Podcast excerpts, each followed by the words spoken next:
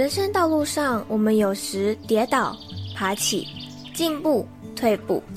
路途中，希望我的文字、声音能陪伴你一起前进。也请记得停下脚步，看看周围美丽的风景，并且和我一起带着满足、期待的心情，迎接下一次的挑战吧。欢迎你来到一则茶室。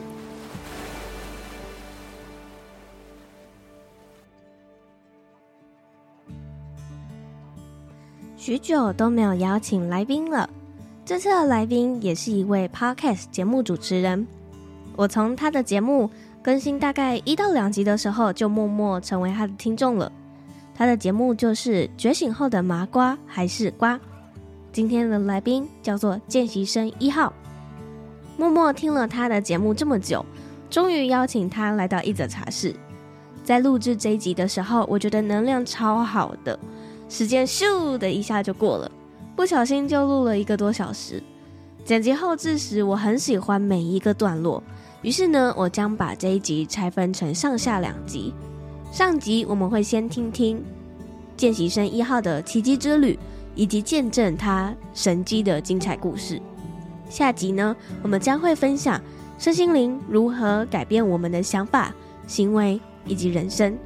相信今天这一集你一定会有很多的收获。老样子，先让我为这一集下一段注解吧。相信自己是宇宙的奇迹，奇迹也就会降临在你身上喽。准备好了吗？我们就先请见习生一号来跟大家打个招呼吧。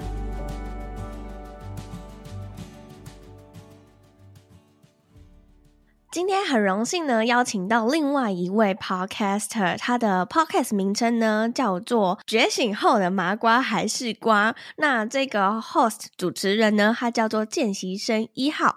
可能有一些听众不太认识见习生一号，可以请你稍微自我介绍一下你自己吗？跟是什么契机让你想要开始接触神心灵的呢？嗨，大家好，我是见习生一号。我跟大部分的你们一样，我现在就是一个上班族。开始分享是在二零二零年，因为我们的产业遇到一个全球大裁员。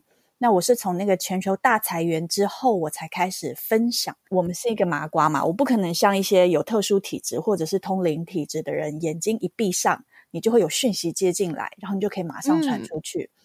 我觉得接触身心灵对我来说最大最大的帮助是，你开始会在生活中有觉察、有意识的去观察你生活中每一天出现的人事物，因为这些人事物它不会没理由的出现在你的人生里，它都是老天精心安排的一堂课。那你一定要消化、吸收、沉淀之后，你才会突然恍然大悟：哦，原来我经历了这些东西，它并不是偶然。很多点跟点之间串起来，嗯，你就看懂了这个游戏或者是这一课题是什么。所以我觉得我更新慢是因为我跟你们一样就是普通人，我需要消化吸收我生命中发生的事情，然后真的有体悟之后再把它分享出来。为什么我会开始接触身心灵，并不是因为人生遇到什么大逆境。某天多年前，我有一个大学认识的姐妹，她要结婚了。所以我们就四个好朋友要去日本帮她办告别单身之旅。那我们在河口湖玩完之后，回到东京新宿，我的一个朋友他就卡到音了。我第一次亲眼目睹有人真实的在我面前卡到音，真的是那个 太太惊吓了。但又这么的刚好，我有一个通灵友人，嗯、就是他本身是有通灵能能力的人，所以我就。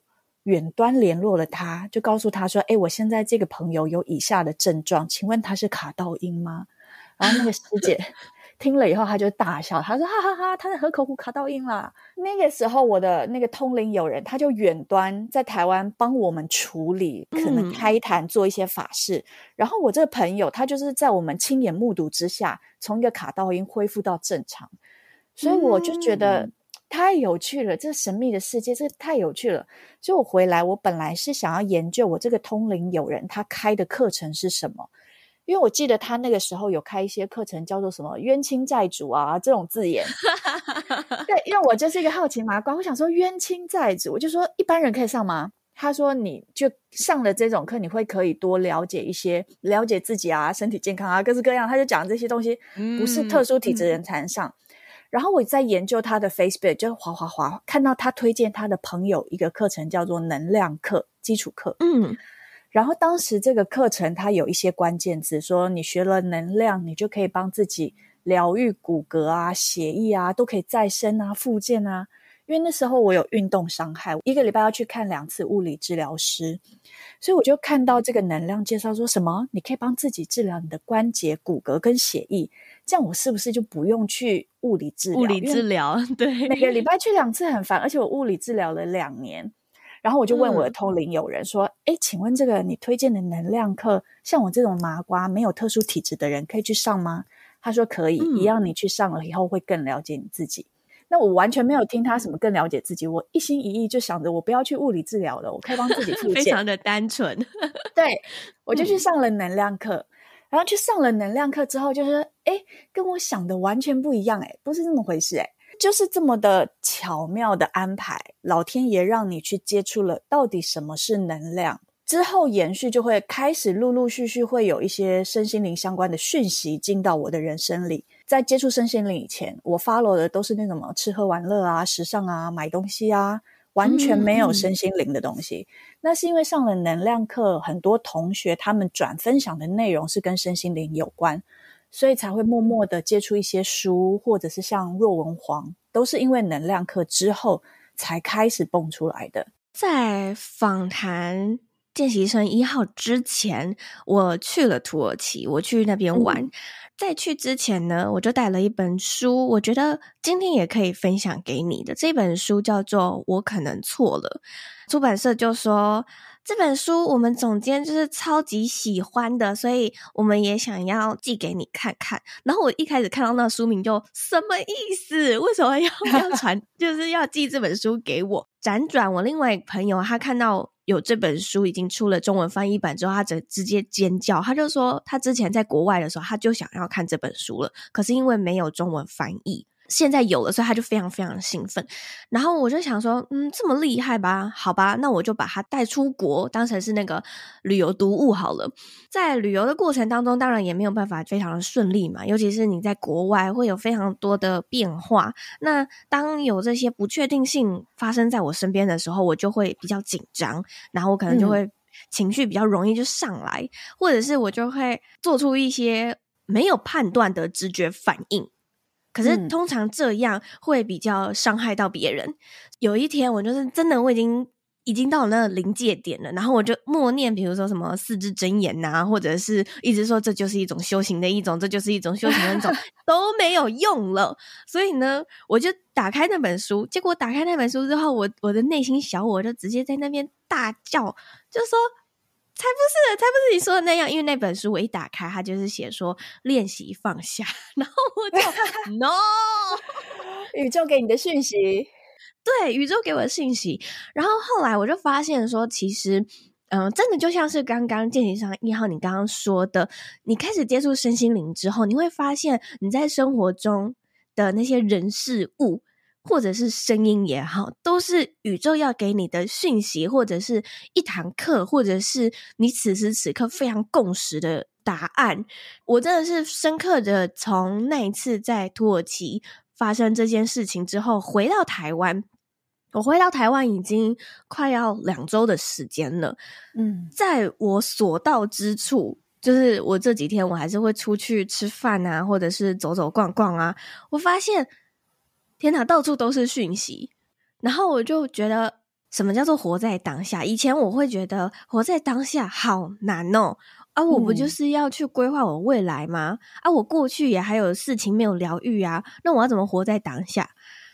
然后真的是这几周，我发现说当下的重要性跟当下的讯息，其实就是你那个 moment 需要的。刚刚听到，嗯，见习生一号你这样讲了之后，发现。如果是一年前或半年前的我听到你讲的这句这段话的话，我会觉得哈，可是你在说什么？这样对，就是呃，我好像懂你在说什么，但是我觉得我没有办法深刻体会，或者是懂得那么多。那可是现在的我呢，嗯、就非常能够理解了。我觉得生命带给见习生一号你的礼物，它不会像别人可能会需要经历一些很大的磨难或挫折，然后逼迫你去认识这件事情，而他是用一个比较温柔的方式，你是用一个比较旁观者的角度。然后去接触这件事情，然后后来就开展了你接下来一系列的 奇幻之旅。就我明明还是一个麻瓜，就是接触身心灵，很多人都以为身心灵那个灵是你，你会通灵吗？你会开天眼吗？没有。接触身心灵之后，嗯、我依然是一个麻瓜。可是你会发现，人生真的开始起了不一样的变化。嗯，这个我们等一下呢，可以稍微聊一下，就是你接触身心灵之后有什么样的转变。但是在那之前呢，我想要安插一个故事。这个故事在你的 podcast 里面有提到，然后我觉得太神奇了，所以我也想要让我的听众听听看。就你刚刚有说你学了能量学嘛，有一次出国旅游的时候，就利用能量学的方式来帮助你自己。直接在身体上面进行疗愈，你可以跟我们分享一下这样的一个精彩的故事吗？那个旅游是在我去上了能量课之后，我去荷兰、比利时旅游。到了荷兰第三天之后就要去比利时。那通常我坐飞机，如果耳朵塞住的话，我就会习惯捏着鼻子去通气。但是那一次很怪，就是我下了飞机之后，我怎么通气，我的耳朵都是很塞，非常的塞。然后到了第二天，嗯、它整个是越来越塞，塞到我左半边的头，我都觉得那整个头是塞住的。第二天晚上我在洗澡的时候，因为我有洗头，然后洗完澡就觉得，诶，水流出来，可能就是洗头的关系，我就拿卫生纸擦，就发现我的左耳流血了。那当时我很紧张，嗯、因为我完全听不见，然后它越来越塞，然后你摸会痛，然后又开始流血。嗯所以我就是赶快冲到柜台，然后问他们哪里有医院，就赶快去急诊。当时因为我是在阿姆斯特丹，我心中的阿姆斯特丹就是一个比较先进的国家，所以他们医生讲什么，我觉得是可信的。它并不是一个落后国家。那我到了急诊是一个老阿嬷，所以想说荷兰阿姆斯特丹老阿嬷老医生他讲的话一定可以相信。那个时候那个阿嬷她就帮我看了我的耳朵。就说你的这个耳膜，它现在就是看不见，因为它在流血。我想说废话，我不就是因为流血才来的吗？Oh. 然后他看了另外一边的耳朵，说：“哦，另外一边是正常的。”我就说：“那你那你可以帮我擦药吗？”他说：“不行，他现在在流血。嗯”然后我说：“可是我现在听不见。”他就说：“那你不要摸它。”我说：“可是我听不见。”他说：“最糟的状况就是耳膜破掉的话是最糟的状况，它会自动愈合，所以你就是。”忍受一下这一阵子几个礼拜你听不见没有关系。当下是因为他是荷兰老医生，所以我就觉得他讲的话可以相信。嗯、就算最糟我耳膜破掉了，我顶多就是几个礼拜听不到，可是他会好。所以我觉得我可以镇定下来，就是没有恐惧的接下来旅游，是因为我有一个安全感的来源是这个医生，他跟我保证耳膜破掉会好，没有关系。所以我就想说，哦，好吧，那不然听不到就听不到，他接下来会好。那我接下来就要去比利时，隔天我就要去比利时。一早，我的能量课老师他就留讯息给我，他就说：“诶，我帮你在台湾开一个圣坛，你体验一下有天使陪伴的旅行是什么样的感觉。然后你就是睡觉前啊，你可以帮自己做能量平衡。”就是特别去加强你的耳朵，看这个能量平衡之后，耳朵会不会好一点？有天使陪伴的旅行是什么呢？毕竟我是个麻瓜，我看不到他嘛。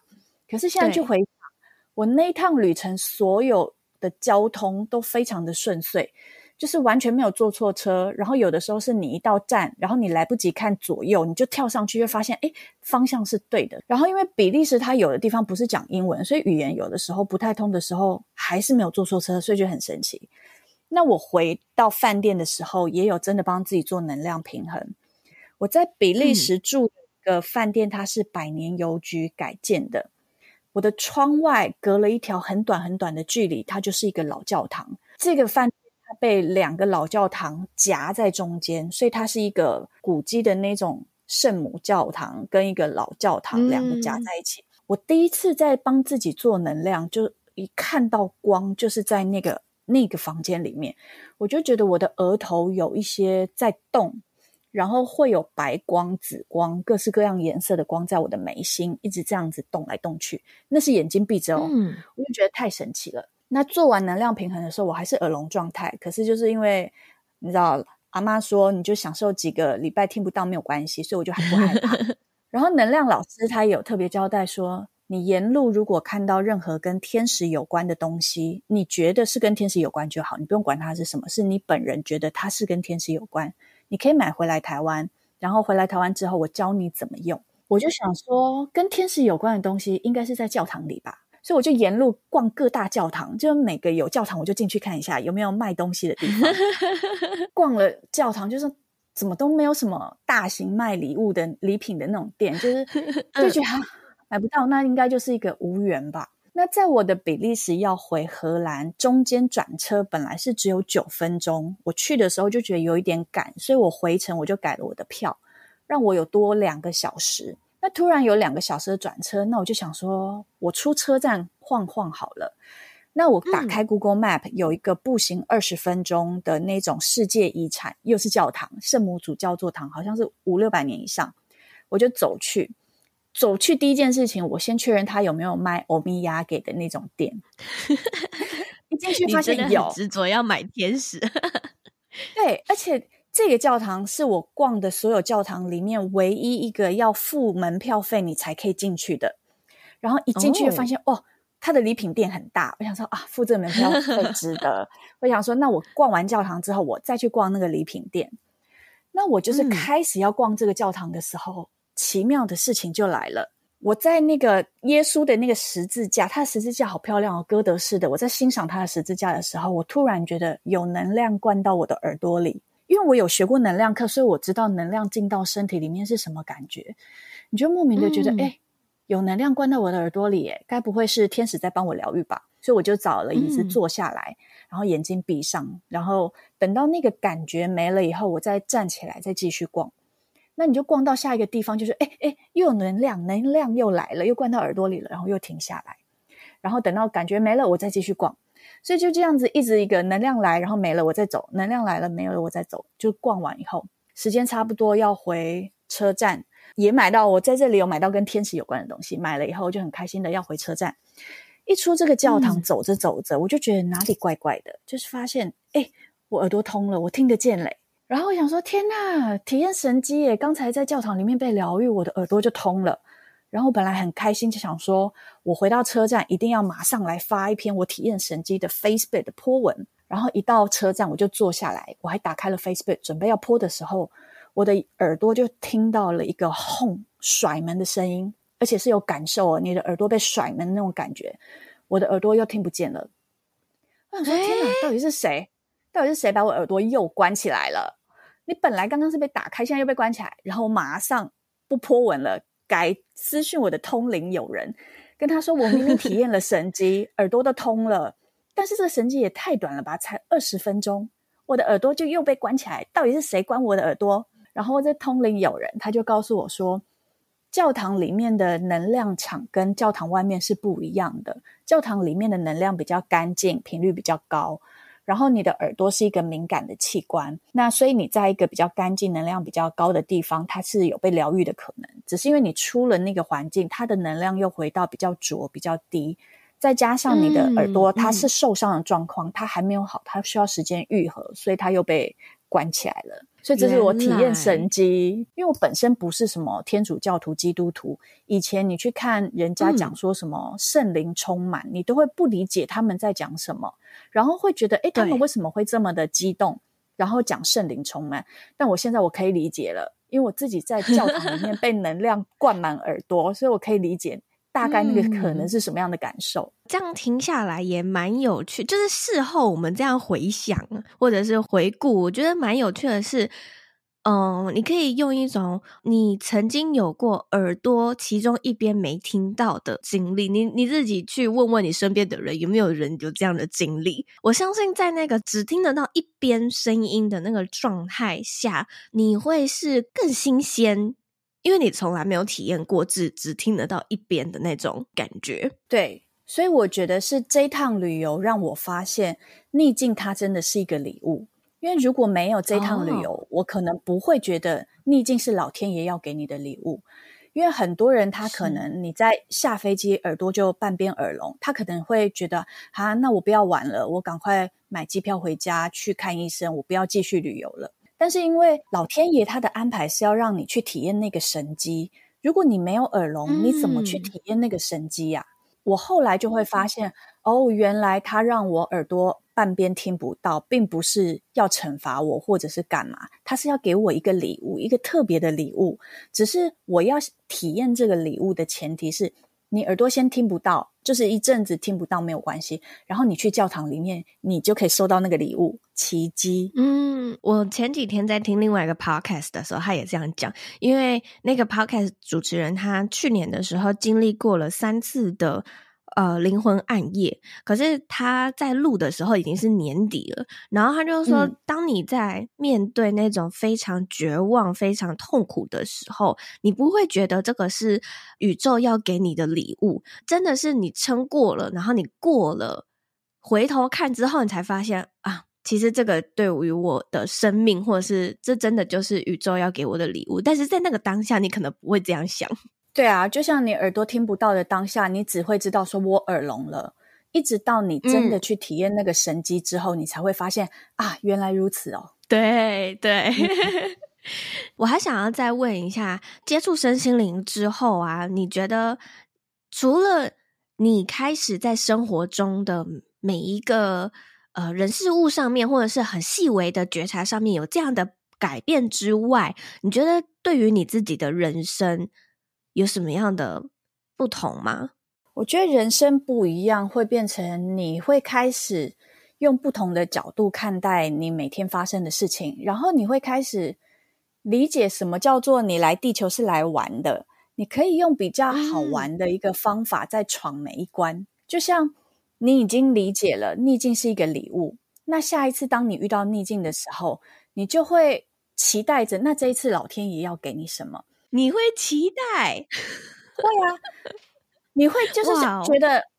啊，好像什么东西要来了。你并不会就是一直陷在那个愁云惨雾里。就像二零二零，我们公司裁员，有很多同事，他听到他被裁员，他整个就是一个乌黑，一整个月没有办法走出来。只有你一个人在尖叫吗？我没有尖叫啦，但是我就是一个很开心，因为老板就说他不想要让太多人知道，嗯、所以他希望我在离开之前不要到处讲。可是我就是很开心，我很兴奋，我好想要跟我的那个比较要好的同事讲，所以我就是鬼鬼祟祟的想要跟我同事讲。可是因为他在跟太多人吃午餐，然后他周边的同事就是觉得我这个人的行为很诡异，就偷偷问那位我比较要好的同事说他是怎么了嘛？他是。要结婚了吗？还是他他要干嘛了吗？为什么就是如此的开心？谈恋爱了还是怀孕之类？然后我那个同事大笑，嗯、他说什么啦？不是啦，他是被裁员了。然后他们就说他被裁员，那他为什么会这么高兴？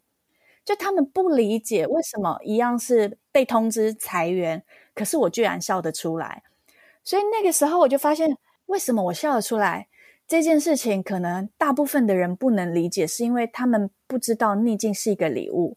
可是因为我知道逆境是一个礼物，嗯、所以我就很期待说，那没有工作的半年之内，我可以做什么呢？我也帮我的那个同事，整个乌黑的同事，我们就是订了一个会议室，我就跟他分享为什么我会笑得出来，就是我接触了身心灵的这个过程，然后为什么让我可以不同的角度看待裁员。那那个同事他给我的 feedback 就是觉得我的分享对他帮助很大，所以我才觉得，诶，原来我的分享、我的经验是可以帮助到这样的人哦。那他才开启了我的一个契机。那我我就马上开了我的 Facebook 的粉丝团，我就想要把我的经验分享出来，因为我知道他是有力量的。我刚刚在听你这段故事的时候，让我想到了上帝为你关了一扇窗，但是也会为你留一道门，或者是会他会再为你开启另外一道门。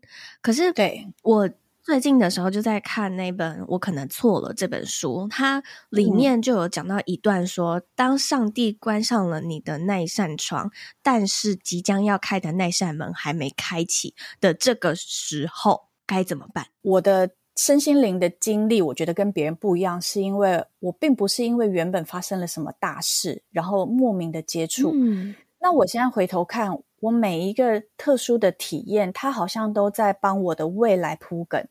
你过去经历的这些东西，它会加强你的信心、肌肉，跟你会越来越相信，你会有一个好的未来。嗯。因为在这个过程中，你有了信任，你相信你的未来是好的，你也相信逆境它是一个礼物。虽然当下你可能看不到，但你相信它其实就快来了。我觉得重点是因为那个相信。如果你不相信的话，嗯、你每一天都会很痛苦，就像啊，我我窗已经关了，可是门没开，我怎么办？门真的会开吗？如果你不是真的相信门会开的人，你可能会很沮丧，或者是你就是开始每天浑浑噩噩，不知道我明天怎么办？你会开始焦虑跟恐惧。可是当你越焦虑越恐惧，你吸引的就会是焦虑跟恐惧。如果你是一个对未来有信心的人，你的你的核心是什么？你吸引来的是什么？就会是什么？所以我觉得中间的差异是你是不是真心的相信他。当你真心的相信他，基本上你不太会害怕。关于信任这件事情，我也在看完这本书之后，我有很深的体悟，是在阅读这本书之前，就是去年下半年的时候。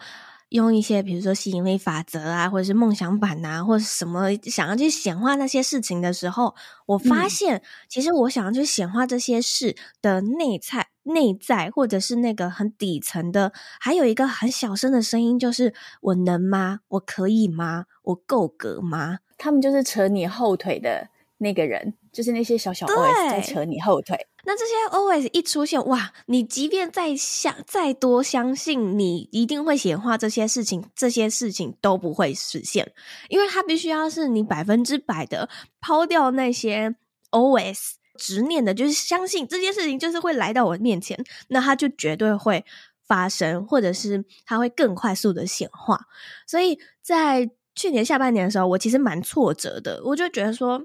我明明很想要去显化某些事啊，可是我到底要怎么把我那内心的 OS 给关掉嘞？可是我没有找到这个答案。直到我看完了那一本，我可能错了这本书，跟刚刚你说的一样，信任。因为这本书的作者他曾经是是一个僧人，他们每天早上的时候都需要出去化缘，他就跟他的僧人友人一起在英国的某个小镇上面化缘。可是他们站在那边两个小时都没有人给他们食物，因为英国是基督教国家。呃，诶，不对，英国不是基督教国家，反正就是去教堂的那种宗教。我有点忘记他们是什么。然后，所以呢，他们不知道化缘到底是什么。他当然就觉得说，你为什么要拿一个大碗在那边？你要我干嘛？你要我给你钱吗？不知道。这个作者呢，他甚至还会被驱赶。结果后来呢，呃，当他。想要跟他的僧人友人说，不然我们今天就先这样吧，因为他们有个规定，就是必须要在呃中午十二点、十二点还十二点半以前必须要进食，之后就没有办法再进食了。他们一天只吃一餐，所以他就想说没关系，那我就我就试试看断食好了。结果那个僧人友人他就说信任，他就说我还想再试试看。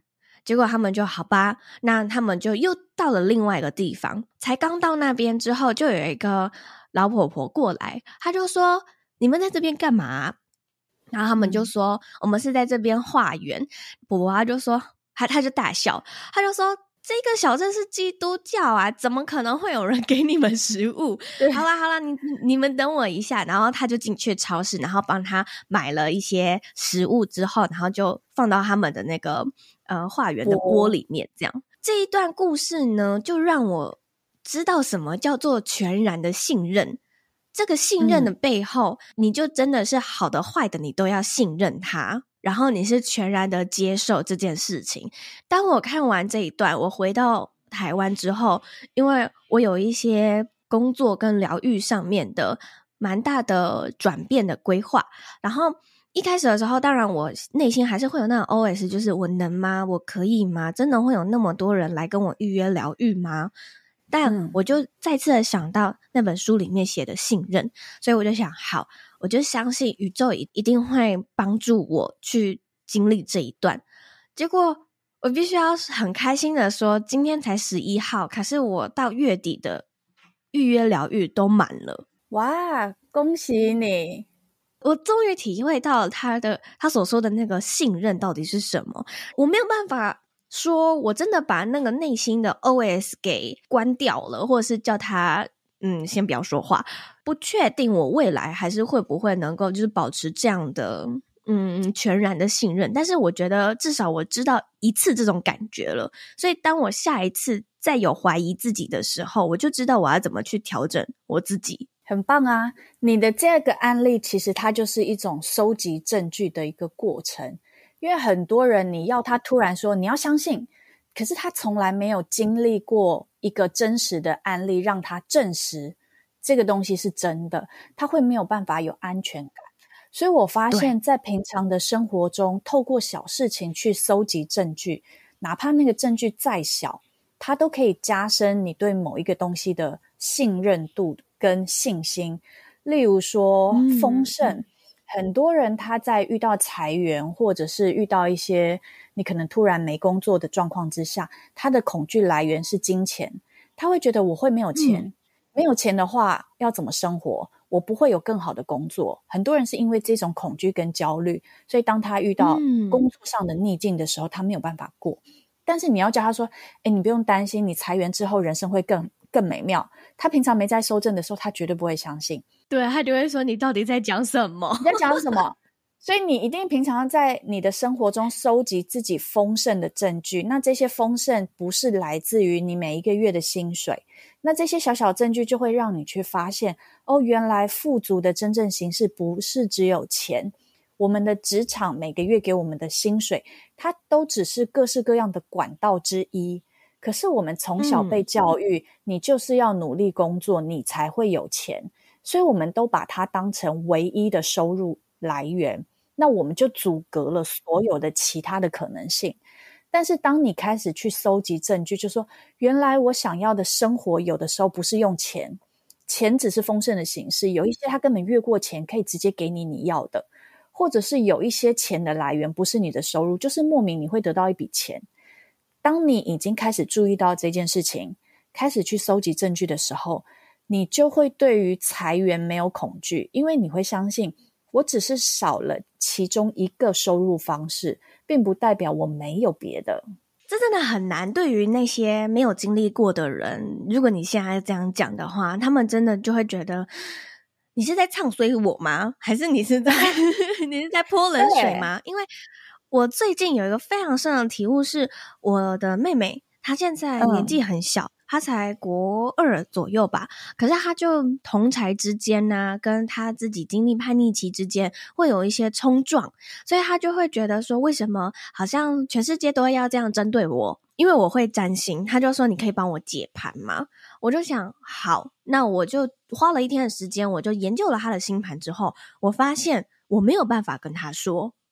这个我没有办法跟他说的原因是，因为这个需要你自己去经历，你才会懂我接下来要跟你说的是什么。Oh. 即便我现在跟你说，嗯，你就是要放手，你的星盘就是要告诉你，你抓越紧，你越得不到。他没有办法理解这件事情，他就他说什么叫做放手？我说就是叫他 let go。任何来到你面前的沮丧的事情、困扰的事情、生气的事情，你觉察到之后就是 let go。他没有办法理解，然后我就说，所以我没办法帮你解盘。这个我觉得可能要等到你大概二十岁的时候，我们再来重新解盘，你就大概知道是什么了。所以真的就像是刚刚，嗯，见习生一号你说的，需要去经历过，或者是在日常搜证过后，你再跟他讲这件事情，他就有一种开窍，就是那他的那个灯泡就会亮了。对对对对对，就那种感觉。我以前小时候也是一个很喜欢算命的人，因为我对于那种神秘学啊、外星人啊这种古文明啊，就是很好奇。然后小时候就超爱算命，特别是我们的产业都会找一些大师啊、看风水啊、各式各样的算命。所以比较年轻的时候，只要人生遇到问题，你就会想算什么时候会有男朋友啊，要不要换工作啊，各式各样的这种。但是是到最近之后，你才会开始发现，哦，什么叫做？你过去一直在往外求答案，但是真正的答案在你心里。因为我发现，开始接触身心灵跟没有接触身心灵最大的差异是，我开始理解什么叫做每一个人的人生都是一堂课，因为你真的是从自己的人生中学习、体悟，然后成长。每一个经验，它都是帮你做好准备，迎接下一个。所以，当你真的已经自己去感受到了、体悟到了以后，那它是完全不一样的。就像你你的妹妹的状况，可能她还没有真的去觉察人生中的这些机缘，她还没有学习跟体悟，所以她没有办法理解为什么你不能直接告诉我你讲的东西是什么。真的，每一个人都是在自己的时间里，每一个人都有自己的一个节奏，他什么时候会去开启，真的都不太一样。哦，真的，而且其实这也是疗愈师的一种修行，就是我看到了，嗯、但是我不说，这个是你的课题，你要自己去经历，你要自己去学习跟成长，经历过了还是有问题，你再来。对啊，不然别人说都只是别人说，不会变成你。对。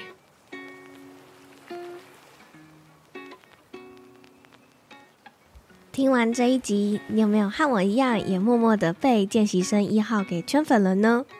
我觉得他的那种乐观啊，还有他的声音真的超好听的。题外话，他的那种乐观，还有全然的相信宇宙的那种感觉，是我觉得自己可以学习的。在听完他开始接触身心灵之后的故事，我也觉得真的实在是太神奇了，真的。有些时候，当一个人开始踏上身心灵，不需要去经历什么很痛苦的过程，或者是经历很黑暗的故事。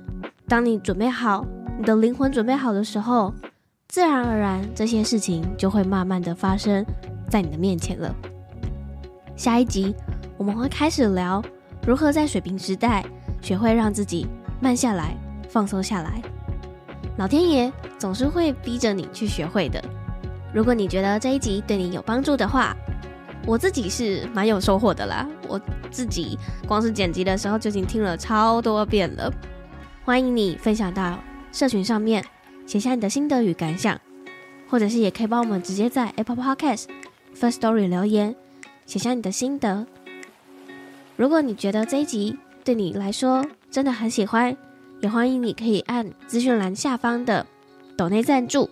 支持我持续做出更多精彩的内容，那么我们就下次的空中再相见了，拜拜。